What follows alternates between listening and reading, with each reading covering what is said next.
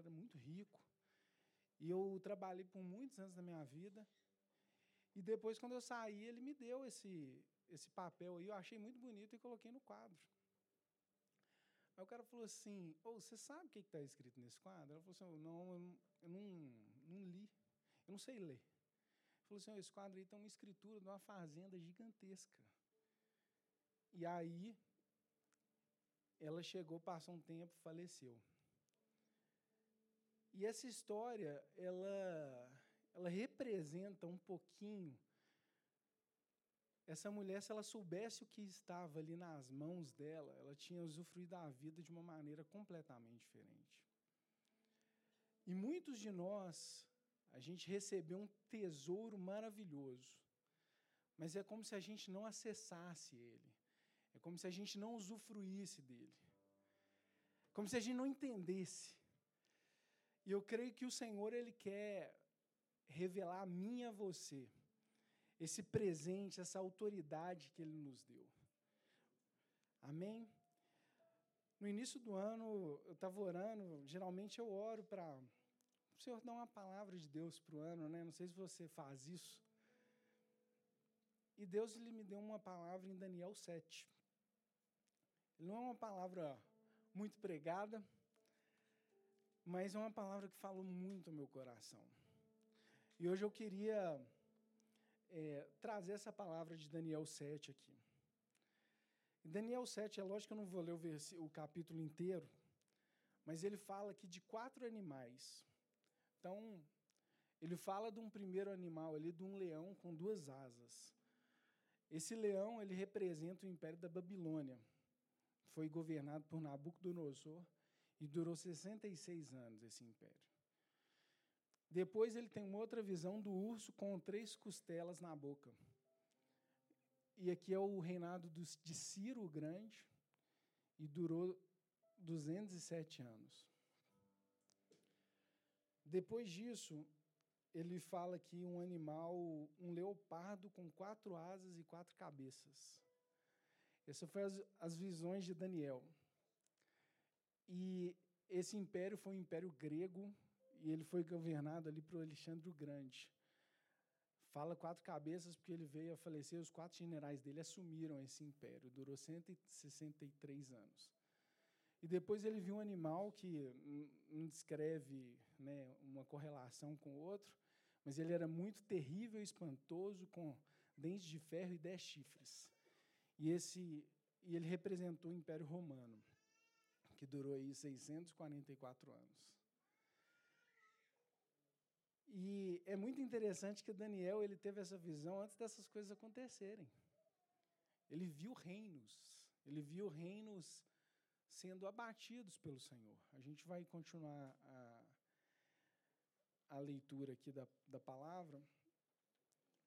E o que a gente pode ver é que o nosso Deus ele está acima de qualquer outro poder. Hoje a gente, às vezes a gente está no Brasil, olha pelos nossos governantes, pelos nossos juízes, e fala assim, não, gente, quem está acima desse povo? Porque tinha que ter alguém acima, né? E o nosso Deus, ele está acima. O nosso Deus, ele é um justo juiz. Às vezes você olha para a sua vida e fala assim, oh, não dá mais.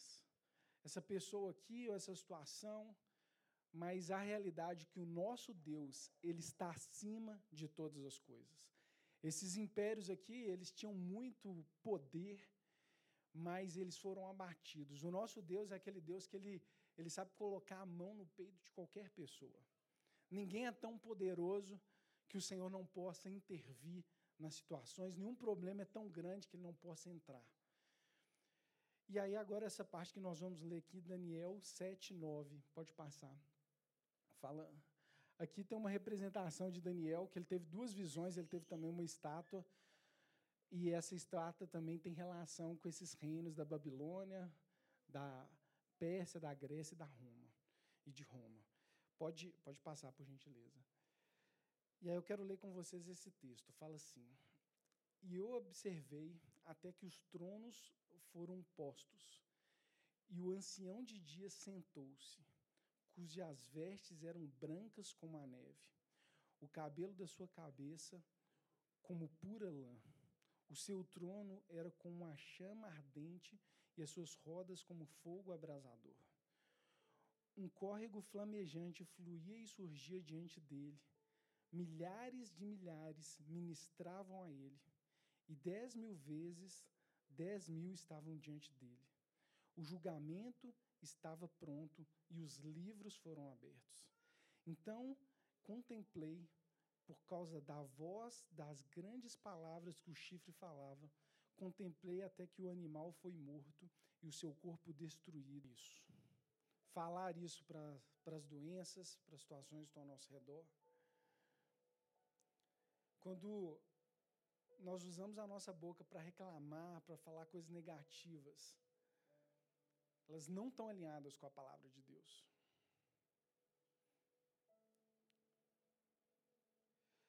Eu creio que o Senhor ele quer que você use a sua língua para direcionar essa autoridade que já te foi dada. Sabe o que, é muito interessante? Quando a gente vem na igreja aqui, recebe uma palavra de Deus, ou mesmo você no seu tempo em secreto, Deus te fala algo, a gente coloca um tom de filtro. Você pensa na sua mente, ali no seu intelecto, é isso aí até que faz sentido, né? Passa nas suas experiências, você coloca um tanto de filtro para realmente você colocar um negócio em prática. Mas quando o diabo chega e fala assim, oh, você é um derrotado, você não coloca filtro. Você fala assim, oh, quer saber, eu sou um derrotado. Para as palavras do inimigo, a gente não coloca filtro nenhum. E para as palavras de Deus, a gente coloca um tanto de poréns. Ah, será? Essa palavra até que é legal, né? gostei, me fez bem ouvir essa palavra. Mas o Senhor, Ele quer que a gente coloque isso em prática. O Senhor, Ele quer que a gente exerça a nossa autoridade. Existe muito poder na nossa fala, nas nossas declarações. Em Deuteronômio 28, 13 fala assim: E o Senhor fará de ti cabeça e não cauda. E só estarás em cima e não estarás embaixo se ouvirdes os seus os mandamentos do Senhor, teu Deus, que te ordenou neste dia para que observes e os cumpra. A realidade é que o Senhor, ele quer que você se veja nessa posição de autoridade. Se veja como cabeça e não como cauda. A cauda, gente, não pode decidir nada. O cabeça ali, ele pode ter direção e etc. O Senhor ele quer nos colocar nessa posição. Posição da gente poder mudar as rotas. Posição da gente, como a apóstola falou hoje nessa palavra que ela trouxe, de falar: essa coisa Deus colocou um ponto final, então é um ponto final. Creio que o Senhor ele quer trazer essa importância das nossas declarações. É uma coisa muito simples. Mas que a gente mudar essa rota faz muita diferença. Amém? Um outro aspecto aqui que eu gostaria de trazer é que o Senhor, ele te mudou de endereço. Efésios 2:6 fala assim: "E nos ressuscitou juntamente com ele, e nos fez assentar nos lugares celestiais em Cristo. A realidade é que a gente vivia num outro endereço antes de Jesus, um lugar, endereço antigo de derrota, endereço antigo de fracasso, de abusos, de doença, de depressão, de escassez. E o Senhor, Ele nos mudou para esse novo endereço em Cristo. Em Cristo, gente, Jesus, não sei se já viram aqueles filmes que tem um cara que, uma pessoa, ela denunciou o pior traficante do país para a polícia, e aí agora eles precisam alugar um, arrumar um lugar seguro para ela ficar, porque senão, mesmo que seja dentro da polícia, o cara vai pegar a pessoa. Você já viram esse tipo de filme assim? E, geralmente, onde que essa pessoa fica? Ela fica do lado do bonzinho. O, o cara que é o mocinho, que é o, o cara da história, ele fala assim: não, o lugar mais seguro para você estar, mesmo que eu esteja dando tiro, fazendo o que for, é no meu lado. E Jesus, ele é incrível, porque no plano que ele fez, ele falou assim: oh, o lugar mais seguro para você estar é em mim. Então Jesus é como se a cabeça dele tivesse nos céus e a gente fosse colocado dentro dele, dentro do corpo dele. E nessa posição é uma posição que nós temos acesso, é um lugar que nós temos vitória. E o Senhor ele nos colocou nesse novo endereço. Você foi ressuscitado com Cristo.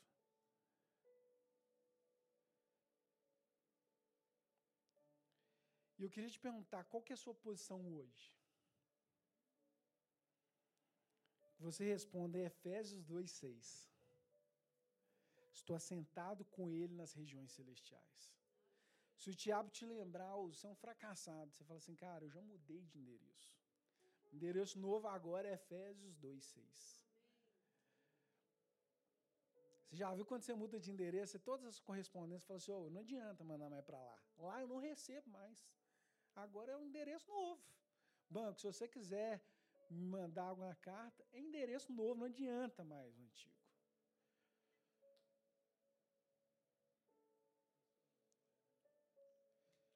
E sabe o que eu vejo que é um problema grande nosso? Quem que já mudou? Gente, mudar é um negócio que dá trabalho, né? Mas o dia que você fala assim, ó, o dia da mudança, você tem que acabar naquele dia, não é verdade? Não dá para você falar assim, oh, eu mudei, você fica mudando um ano. Não tem jeito. Eu lembro a última vez que eu mudei, eu tava, morava no Sion, mudei aqui para Sagrada Família. Gente, pensa uma mudança assim trabalhosa.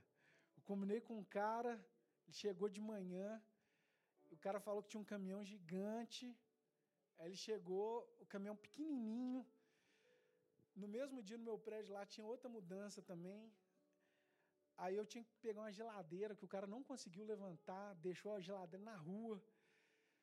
E aí no meio do caminho eu falei assim, ô Mila, a gente não tem a possibilidade de deixar esse negócio desse jeito, a gente tem que mudar hoje. Acabou que a Camila conseguiu uma outra pessoa, a outra pessoa que está fazendo mudança no prédio também ajudou a fazer a nossa mudança. Em, em, síntese, a gente terminou mais de 10 horas da noite, mas pegamos tudo no lugar e mudamos tudo para o outro. A realidade é que muitos de nós, você está no novo endereço, mas você mantém um tanto de coisa. Fala assim: ah, não, para eu resolver esse probleminha aqui, eu tenho que voltar lá. Não está aqui no endereço novo. Ah, isso aqui da minha vida, eu não deixei esse acesso ao Senhor.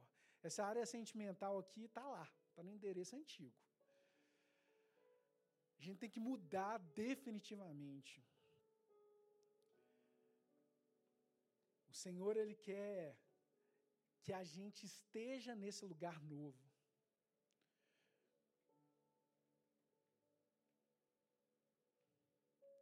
Em Lucas 10, 19 fala assim: Eis que eu vos dou poder para pisar em serpentes e escorpiões e sobre todo o poder do inimigo, e nada de alguma forma vos fará dano. Em Atos 17, 6, olha o que, que fala. E estes vieram, viraram o mundo de cabeça para baixo quando chegaram também aqui. Um cara que está vivendo esse endereço novo, ele coloca o mundo de cabeça para baixo. O Senhor, ele, ele tem esse lugar. Se o diabo te lembrar essas coisas, e se vir na sua mente essa mentalidade, você fala, meu novo endereço é Efésios 2,6. Isso não, mais, não faz parte mais da minha vida. E leva todas as suas coisas para esse lugar. Amém?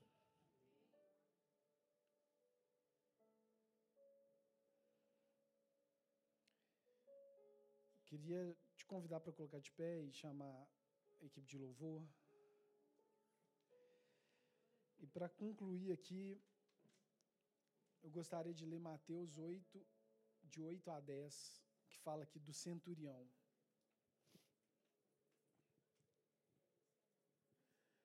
E fala assim: E o centurião respondeu e disse: Senhor, eu não sou digno de que entres debaixo do meu telhado mas dize somente uma palavra e o meu servo será curado. Pois eu também sou um homem sob autoridade, tenho soldados sob mim, e digo a este homem: vai e ele vai, e a outro: vem e ele vem, e ao meu servo: faz isso e ele o faz. Jesus, ouvindo isso, maravilhou-se e disse aos que o seguiram: Na verdade, eu vos digo que, que não tenho encontrado tão grande fé nem em Israel. E é incrível esse centurião, que ele, ele fez uma modelagem, é como se ele falasse: oh, na minha vida, aqui funciona assim. E ele modelou isso para essa questão espiritual, para o poder ali de Jesus. Essa modelagem ele identificou padrões e buscou reproduzir. O Senhor ele quer que a gente entenda essa autoridade. E sabe o que é o mais incrível? Jesus ele se maravilhou com esse homem. Ele falou assim: oh, eu fiquei, ele impressionou Jesus. Quando você está fluindo em autoridade, é um lugar que Deus se agrada. Quando os 70 voltaram, Jesus ele se alegrou, fala, ele alegrou-se no espírito. Esse é um lugar que o Senhor espera que você esteja. Ele quer revelar esses segredos para o meu e para o seu coração, amém? Então vamos ter um tempo de oração nesse sentido. A gente acabou um pouquinho mais cedo. E o que eu gostaria que você orasse por esses pontos, que você esteja nesse lugar de adoração,